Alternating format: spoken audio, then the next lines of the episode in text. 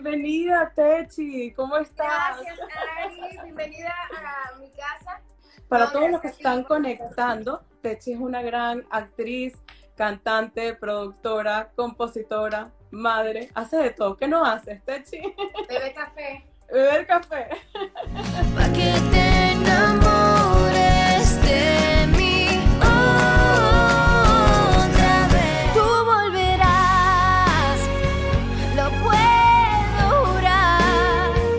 actualmente estás presentando tu último sencillo que se llama Todo.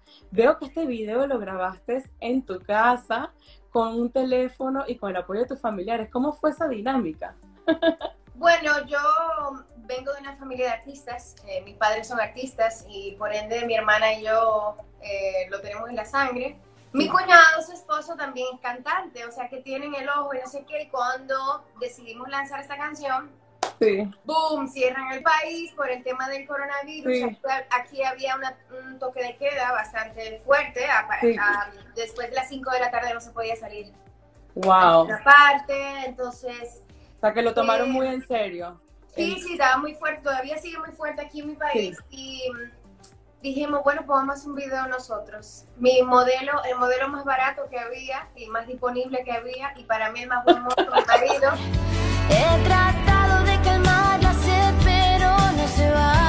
Me encantó realmente el video y me encantó el toque que pusieron al final, que pusieron un poquito detrás de cámara. Eso Claro, Me claro. pareció súper bonito. Así es, y lo filmamos aquí en mi casa con las luces de- de- de- del sol, eh, sin ningún tipo de equipo. Eh, los niños, yo tengo un hijo de 7 años, ellos tienen uno de 7 y de 3.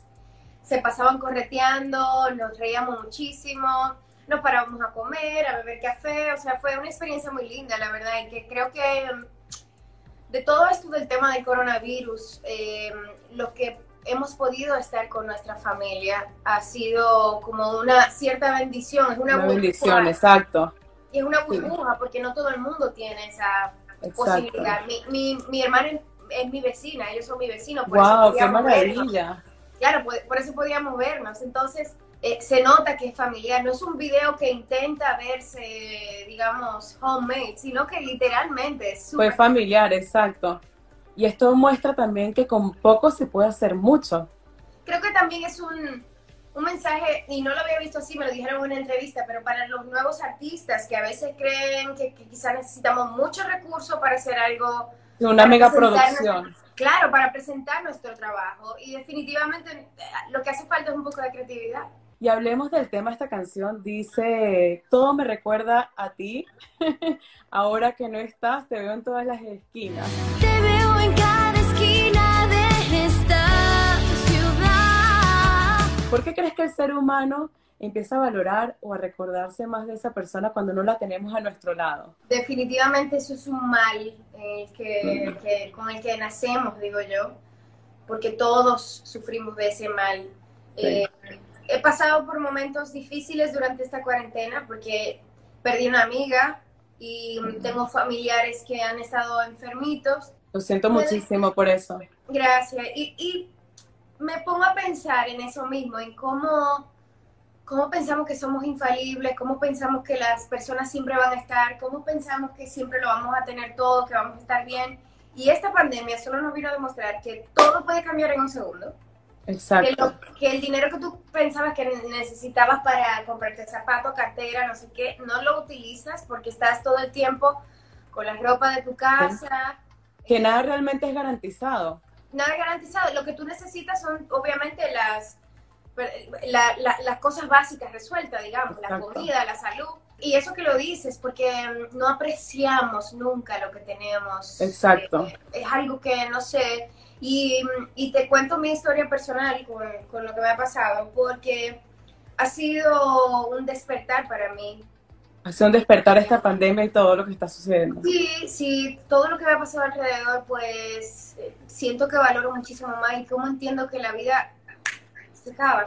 Dime tú cómo te has hecho para seguir sin mí.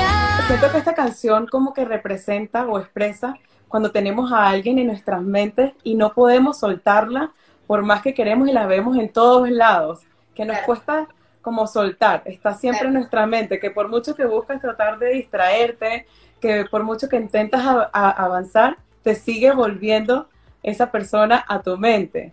¿Crees que Total. si pensamos tanto en una persona, deberíamos volver a contactarla y, bus- y buscar y contactar? Exacto. Ahí lo me- mi, mi mamá me dijo una vez, ¿qué es lo peor que puede pasar en cualquier situación? Que te digan que no. Y ya no te Exacto. quedas con esa angustia por dentro de saber qué hubiera pasado. Simplemente asume la responsabilidad y llama y di, "Mm, te extraño. Exacto, porque a lo mejor inclusive la otra persona quizás también está pasando Totalmente. por lo mismo. Y, y por no contactarse no, no suceden las cosas. Y eso pasa en las relaciones de cualquier tipo, o sea, hasta con amigos que perdiste, co- perdiste o, o pasó algo que no se resolvió, llámalo, llámala, o sea, que la vida es tan corta, como te decía ahorita, que es mejor eh, resolver el asunto y saber, eh, eh, como dicen los, los norteamericanos, upfront, que, cuál es el problema y cómo lo podemos resolver. Porque Y hablemos de una canción que tuvo muchísimo éxito tuya que se llama Volverás. Me pareció súper bonita, pero esta canción habla de cómo el ego puede destrozar una relación. Inclusive dices, eh, yo te conozco bien, pero es tu ego que te está traicionando. Te conozco bien, es tu ego traicionándote. ¿Cómo el ego puede influenciar en una relación? Yo creo que el ego, como decimos los dominicanos, jode todo. Así. Yo creo que eh, se me ocurrió decir eso porque muchas veces, eh, esa canción la escribí porque una amiga, eh, su novio la había dejado ya varias veces y la amenazaba con dejarla y todo. Y yo decía, oye, tranquila, que todo vuelve. Y me decía, ¿cómo que todo vuelve? Y yo, sí, todo vuelve, tarde o temprano. Los hombres son más tarde que nosotros. Nosotros sufrimos el momento, los hombres se creen que están bien y al mes caen. Y al mes cae. Y las mujeres al revés. La Sí. mujer la dejan y están comiendo helado el No, primer comiendo día, helado, llorando. llamando a las amigas, todo eso. Pero Y al mes no. estamos bien. Exacto. El hombre tarde, pero yo le decía, tranquila, que vuelve, que él vuelve, que vuelve. Y se me ocurrió hacer esta canción que definitivamente ha sido como un himno para muchísima gente, Sí. principalmente para las mujeres. Y, y era eso, de cómo, cómo el ego traiciona diciéndote, tú, tú puedes hacer lo mejor, tú vas a tener una mejor eh, pareja, tú te va a ir mejor si tú estás solo, no sé qué. En vez de apreciar lo que tienes, en vez de Exacto. buscar dentro, nos falta eh, quizás hacer como una introspección de qué necesariamente es lo que necesitamos o estamos buscando. Hay que trabajar el ego porque eso ta- afecta muchísimo en todo. Claro, nos, nos engaña a todos, nos dice, Exacto. compite con fulano, ah, fulano de tal tiene más likes, fulanito de tal vino en aquel carro. Sí. Tú te va, te va llenando de inseguridades y al Claro. final nada de eso importa. No, y me encanta lo que dice la canción que dice, yo sé que ahora te quieres ir y que no sientes nada, pero sé que vas a volver y vas a Sí. rogarme. Te lo puedo asegurar, me rogarás. Claro, y vas a rogarme y ya yo no Te vas a arrepentir. ¿Cuántas veces lo hiciste? Y otra canción que me encantó fue la de Llórame, que Ah. trata, esa me encantó, que trata sobre... Yo hago canciones para... Sí, veo, veo que tus canciones son, hablan mucho de, del desamor, son un poco como Me rompeveras. encantan las canciones de Sí. despecho. Y por alguna razón en especial, No, pero tú como latina, probablemente cuando tu mamá ponía canciones, eran de eso. O sea, la- nosotros, mi generación, que probablemente sea la tuya, eh, nos crecimos oyendo a Ana Gabriel, a Exacto. Monge, a Anita Nazario. Y, y esas canciones de esas mujeres decían las cosas que nosotras nos moríamos por decir y que no nos atrevíamos por así. Volverás es una canción que tú lo piensas, siempre piensas, tú vas a volver, yo sé que tú vas a volver, pero tú no te atreves a decirlo. no te atreves a decirlo, exacto. Llórame es una canción que compuse pensando en una, en un- una pareja que termine y de repente él hizo mi- su vida sin mí y él siguió y él está súper bien, pero yo todavía estoy destrozada.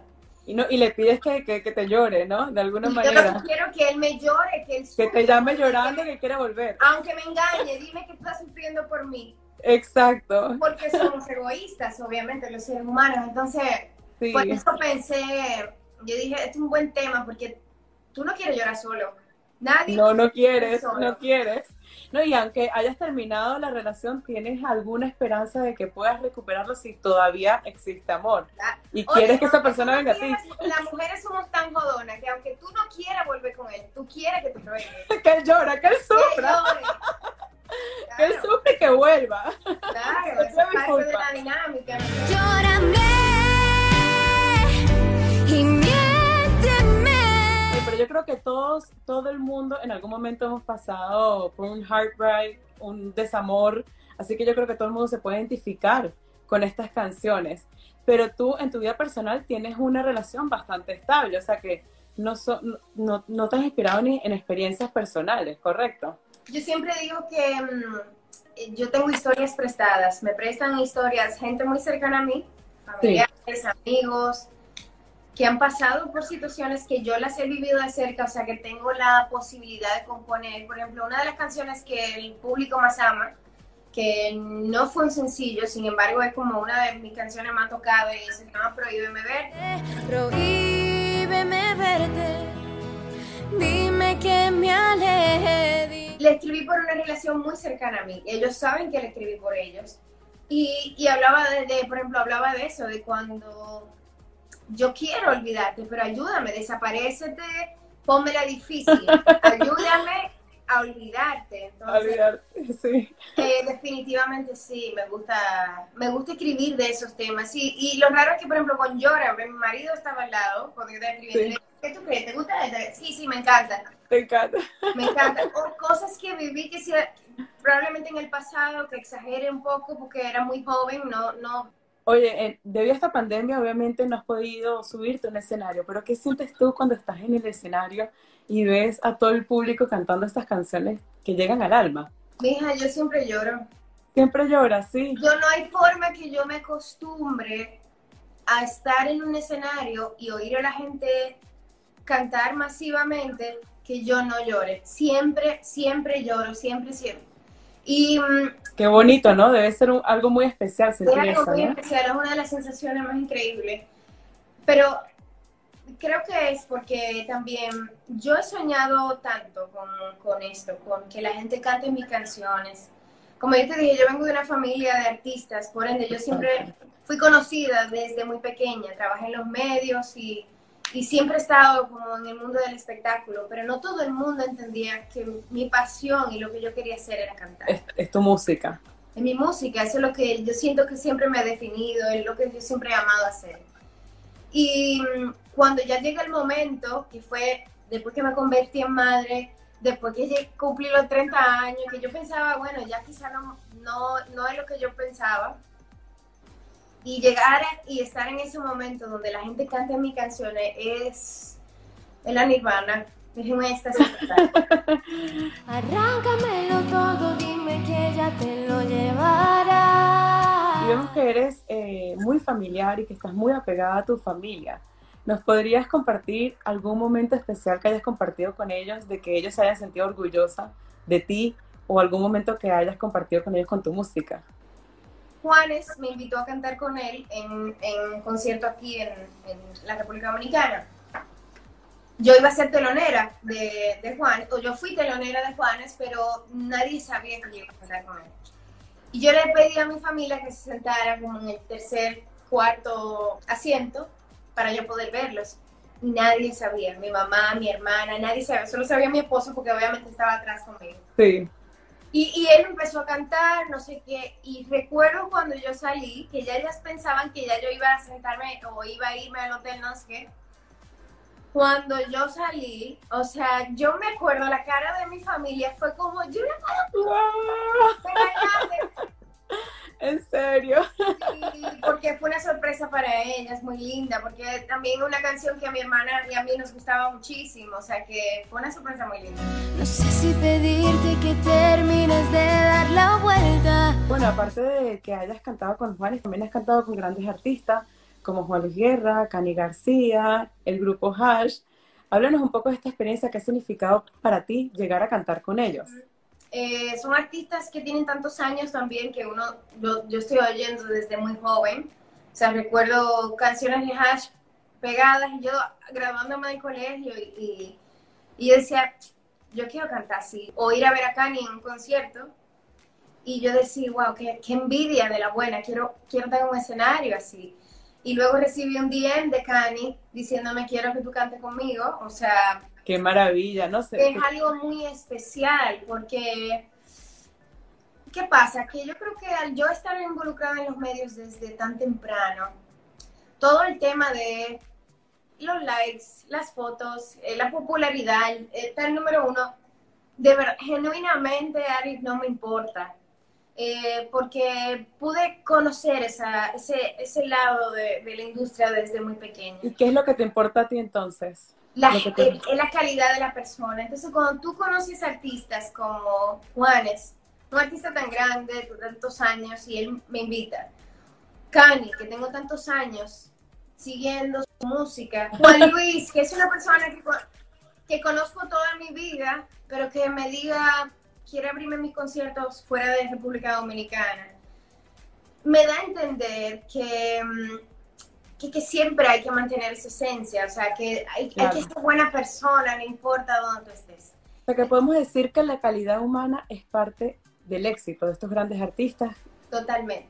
Totalmente. Entonces, hay artistas, hay performers, hay, entrete hay entretenedores, o no Exacto. sé. Y estos son artistas, estas son gente que, que um, enmarcaron cierta generación, no sé qué, y que um, me demuestren su admiración o su respeto por mi música. Definitivamente me da una lección, no solamente como cantante o como compositora, sino como ser humano. Tengo el alma partida y la mirada perdida desde que no está aquí. Y como bien estabas comentando, creciste en una familia de artistas. Desde pequeña componías, tocabas la guitarra, has ido a la Universidad de Berkeley, tengo entendido, has estudiado, te has preparado muy bien en el mundo de la música. ¿Cómo han sido más o menos tus influencias musicales a lo largo de tu crecimiento? Bueno, un poco variada. eh, porque, ¿qué pasa? Por ejemplo, en mi casa siempre se ponía un Juan Guerra, siempre sí. los domingos de barbecue, no sé qué, siempre sonaba la canción de Juan Guerra. Mi papá, desde muy pequeño, me está poniendo cantantes venezolanos como Giordano, como Ilan ¡Ay, qué maravilla! Estoy oyendo esas composiciones desde muy pequeña. Sí. Papá, Queen estoy oyendo desde muy pequeña. Tracy Chapman, Natalie Imbruglia. Eh, a mí me gustan mucho las mujeres eh, pop rock de los 90.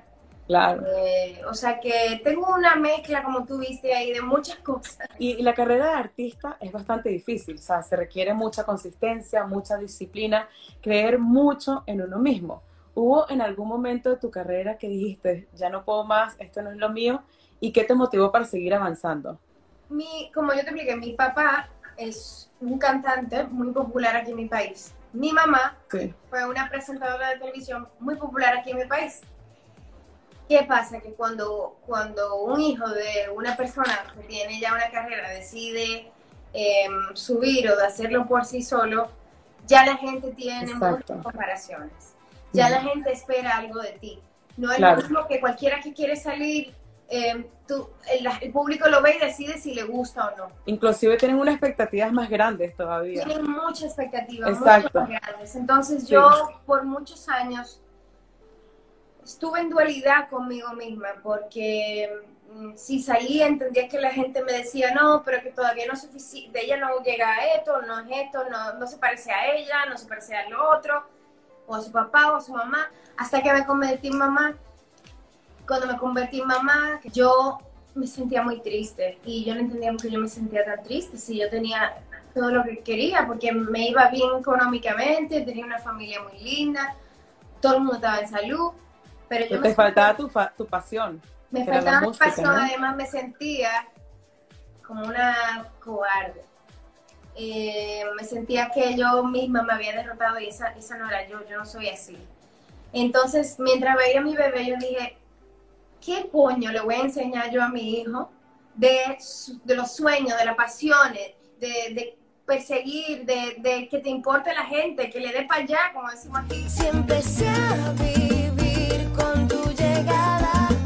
de ahí En ese sacaste la momento- fuerza. En Wow. este momento le dije a mi esposo, ¿sabes qué? Y mi mamá, mi mamá y mi hermana tuve una conversación muy profunda llorando. Y mi mamá me decía, ¿qué te detiene? Y yo decía, yo no sé. Y justo en ese momento llamé a una persona que tenía un, que tenía un restaurante y le dije, por favor, déjame ir a tocar con un guitarrista eh, para, para, para cantar, porque necesitaba cantar. Y a pesar de que ya yo había salido en películas, en teatro musical, de que ya yo tenía más o menos una carrera, no sé qué, yo empecé a tocar en todos los bares y los restaurantes. Wow. Y yo me daba cuenta a veces cuando la gente iba a verme para, para ver si de verdad yo daba la talla, no sé qué. Claro. Y duré dos años, dos años, Wow. yendo, tocando canciones de otro. Eh, fue un gran respeto y un despertar para mí. Y así empecé, que mi repertorio de 20 canciones, yo empecé a meter una, y luego empecé a meter tres, y luego 10. Y ya cuando la gente conoció lo que yo era, como, como del boca a boca, Claro. eh, bueno, pues decidí eh, lanzar una canción que me cambió la vida. Qué interesante y qué bonito que desde que empezaste entonces a ser tú misma y hacer las cosas que tú de verdad sentías con, desde tu fondo de tu corazón, ahí fue que la gente te empezó a recibir bien. Y yo juré, hubo una noche que yo dije, juro por mi hijo jamás jugar con mi autenticidad. Jamás convertirme en otra cosa, jamás ponerme una ropa que me haga sentir incómoda, jamás hacer algo que yo no quiera. Qué bonito mensaje y qué buen consejo para todos. Además que como tú dices, eso se transmite, se transmite por la energía, por todo. ¿Y cuál fue esa canción que te cambió la vida y la canción que tú dices que fue Me liberó? de mí otra vez. Esta, esta- esta canción, y te voy a decir por qué, yo no podía dormir, eran las 3 de la Mm. mañana, yo no podía dormir porque tenía una melodía en la cabeza y tenía las ganas de escribir de cuando un amor te duele tanto, esa persona te causó tanto dolor que tú quisieras arrancártelo y entregarle ese dolor a esa persona. Y bueno, Ah. compuse la canción, llamé a un amigo. Esta canción, mañana, ya sé cuál es. amigo Y le dije, ¿puedo pasar por tu estudio? Ahí era Sí. como, las 10, como las 10 de la mañana, todavía estaba súper ronca. Y él me dijo, sí, pero vamos, eh, vamos a producir esta canción. Y le dije, no, no, no, yo no tengo dinero ahora mismo. Ya yo no, yo no sé qué va a pasar con esto.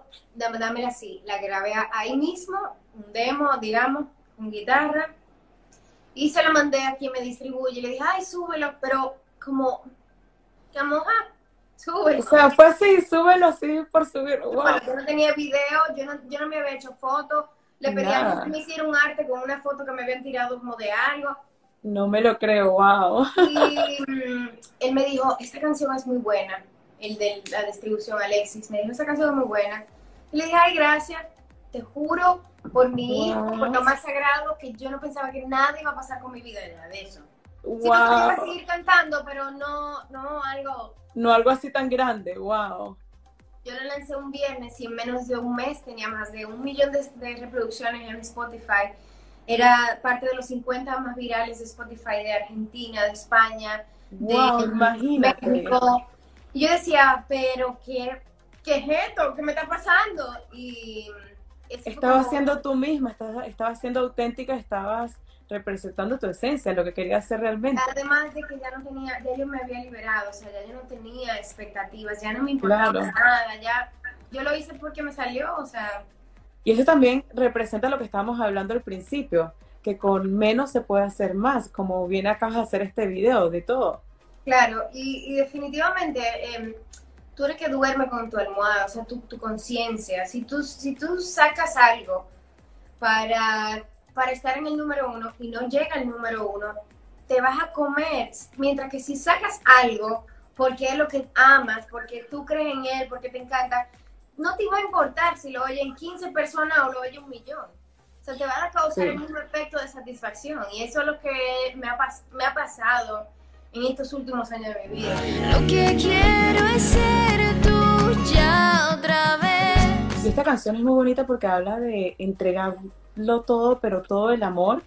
Pero siento que es en el momento que se encuentra una oportunidad, que cuando una persona está a punto de irse y te da como una oportunidad y tú dices, te lo quiero entregar todo, te quiero entregar todo mi amor, te quiero dar todo, como que no te vayas. Cuéntanos un poco sobre esta situación, la letra, esta canción me parece muy hermosa. Bueno, tú sabes que después que la lancé, uno siempre tiene una idea, obviamente, de, del por qué la escribió, pero las canciones son de quien la escucha. No, Exacto, no- sí. Entonces, por ejemplo, a ti te da esa sensación, hay gente que le da otra sensación. Eh, yo realmente le escribí por eso, por, porque yo pensaba, cuando tú estás en una relación que de una persona que te causó tanto, tanto dolor y tú lo amas tanto, que tú no quieres causarle daño, tú lo que quieres es arrancarte lo que, arráncame lo que me hiciste y llévatelo. y creo que deberíamos vivir así día a día, lo que estábamos hablando, que nada es garantizado y lo más bonito es entregar todo el amor.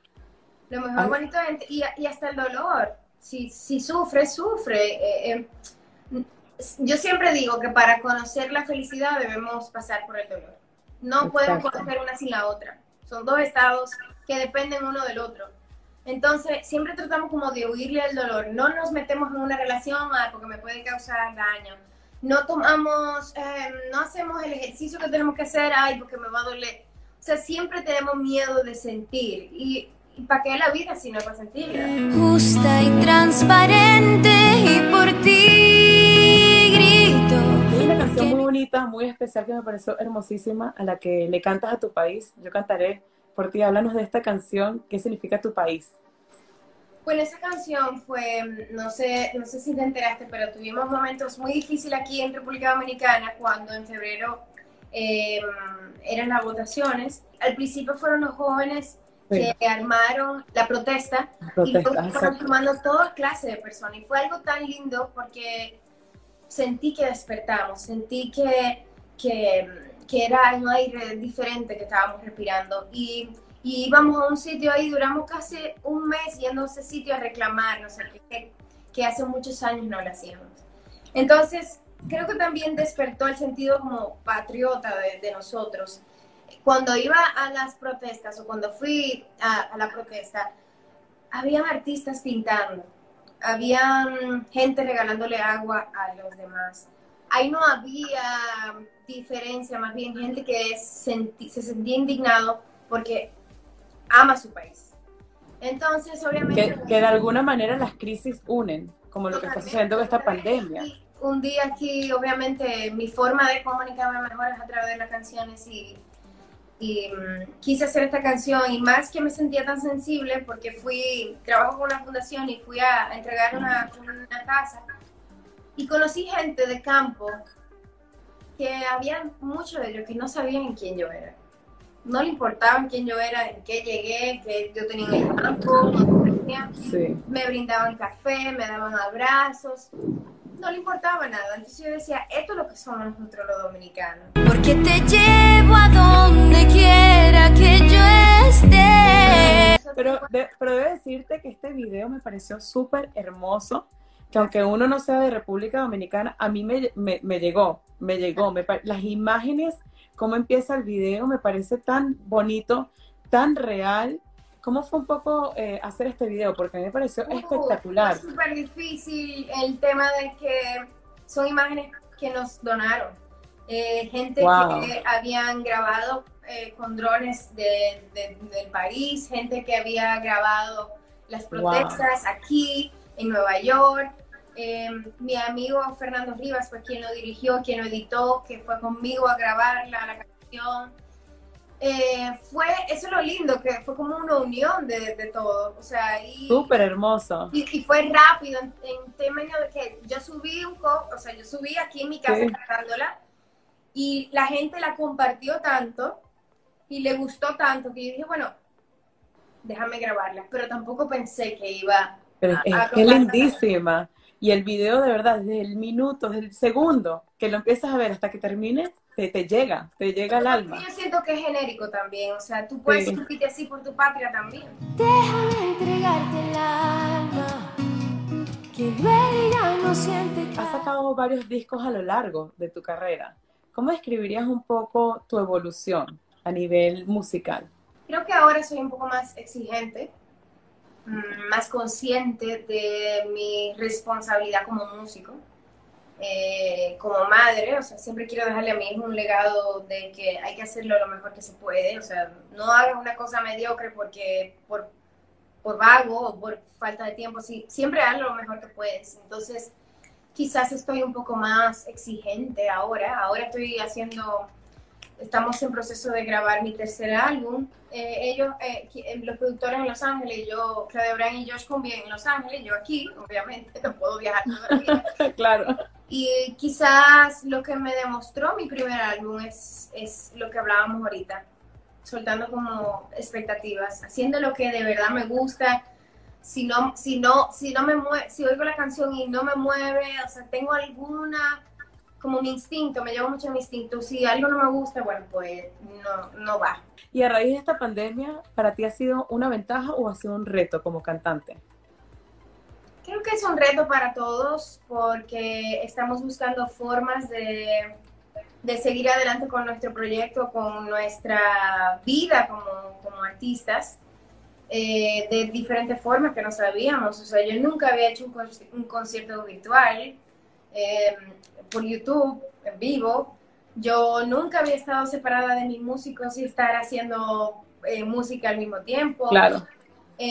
Yo nunca había tenido que, ah, no puedo viajar y no tengo fecha para viajar porque... Exacto. No qué tema vamos. O sea, la incertidumbre es ahora parte de la conversación. Más si yo sé que me amas de verdad y estás perdido. Es una lástima, obviamente, que la gente pierda su vida y que esté pasando tanta cosa fea, porque nadie, nadie merece eso, pero definitivamente para muchos es una gran lección, es algo que tenía que pasar para apreciar un poco. Yo venía de gira, eh, estaba en Nueva York, estaba en Los Ángeles, estaba en Miami, antes de eso estaba en Colombia y no había tenido chance de disfrutar de mi hijo completamente, por ejemplo. Claro, que esa es una de las grandes bendiciones que ha sucedido gracias a esta pandemia. Que podemos aprovechar esa bendición. Claro, y llegar a mi casa y tener que hacer homeschooling, eh, aprender a, eh, a, hacer mop, que no sabía. Wow. Y era una inepta. Aprender a hacer videos musicales como el que acabas de hacer. Exacto que me ha ayudado a crecer como mujer. Exacto. Eh, como madre, como esposa, porque también uno va conociendo como otras facetas de sus compañeros de vida en este proceso. O sea, conoces otras versiones de, tu, conozco otras versiones de mi esposo, de mi hijo, de ahora que somos, ahora uno más, un team, un equipo, de tú haces esto, yo hago esto. Al final, ¿qué nos queda? ser esposa, ser mamá, ser amigo, eso es lo que nos queda. Y vivir el presente, que eso es lo que nos está enseñando, creo, valorar el ahora, cada segundo. Ahora, mira, cada... ese, ese tatuaje que dice today. Today, imagínate, en serio. Wow. ¿Qué significa today para ti, ahora mismo, today? Eh, como yo te expliqué al principio, he vivido unas situaciones que yo nunca me imaginé. Em, hace unos días eh, perdí una amiga que, fue una, y fue una muerte totalmente inesperada, fue una persona llena de vida, que le faltó, le faltó quizás muchísimo, le faltaba quizás muchísimo por vivir, eso entendemos, ¿verdad? Pero obviamente entiendo que ahora todos tenemos como un contrato de la, de la vida que se acaba de alguna u otra forma. Y yo dije, tú sabes que yo me voy a asumir un compromiso de todos los días estar presente en el hoy. Porque no es que todos los días tú vas a vivir como que es el último día, porque obviamente si hoy fuera mi último día me fuera a comer toda la vida. Sí. estaríamos viajando, no estaríamos en entrevista. No, bueno, comiendo lo que me da la gana, eso es lo mío. Exacto. Eh, pero sí estar presentes de que este momento no se vuelve a repetir. Esta, esta conversación tuya y mía no nos conocíamos probablemente, pero ya, ya eh, llegamos a algo muy profundo, una conversación muy profunda y ya no se vuelve a repetir, ya mi, Exacto. Cambia y va a hacer otras cosas, sí.